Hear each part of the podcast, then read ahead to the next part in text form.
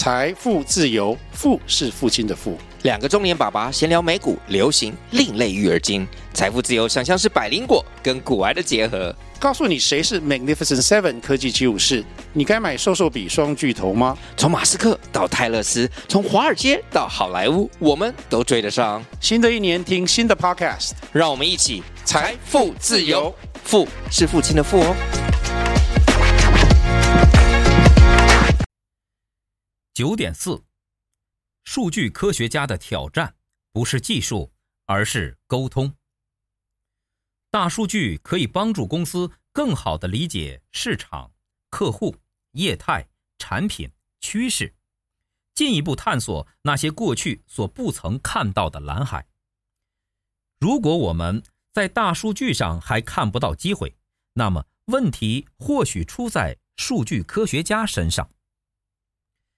与其他技术不同，数据科学家如果不能将来自大数据的发现应用到商业上，那么这个发现就没有价值。利用技术，我们可以发现问题和潜在的机会，但解决之道往往需要和其他人合作才能找到。站在技术分析的角度，我们可以把数据库营销视为大数据在营销领域的早期应用。数据库和大数据的主要差异有两点：一是规模，很显然，如果大数据是海洋，那么数据库便是池塘；二是类型，数据库的数据类型单一，以结构化数据为主，但大数据的数据类型繁多，有结构化、半结构化、非结构化。二零零三年。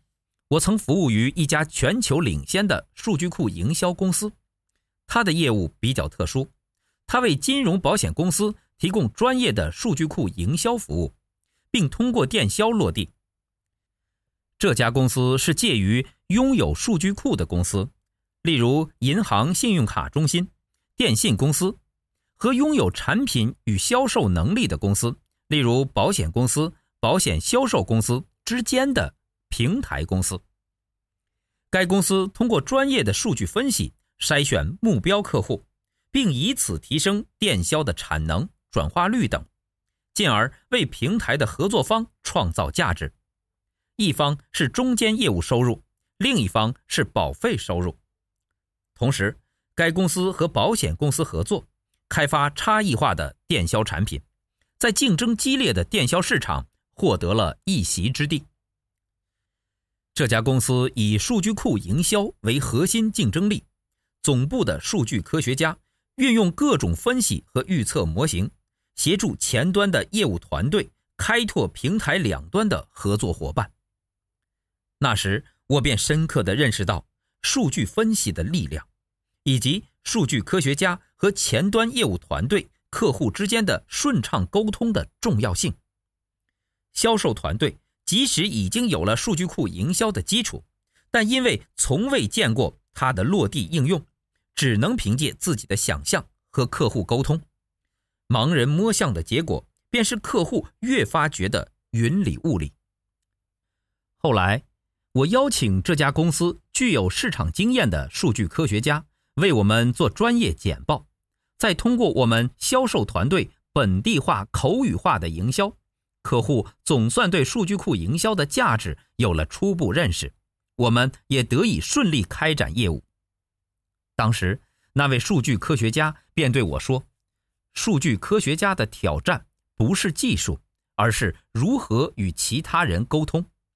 数据科学家要把晦涩难懂的内容说明白，并与其他不懂数据的人共事。”最后，让我们记住这句话。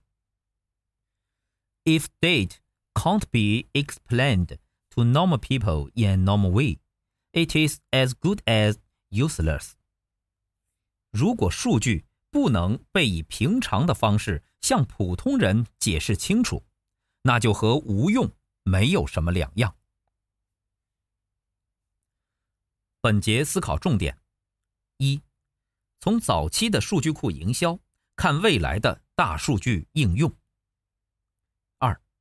大数据如果没有应用场景，便没有意义和价值。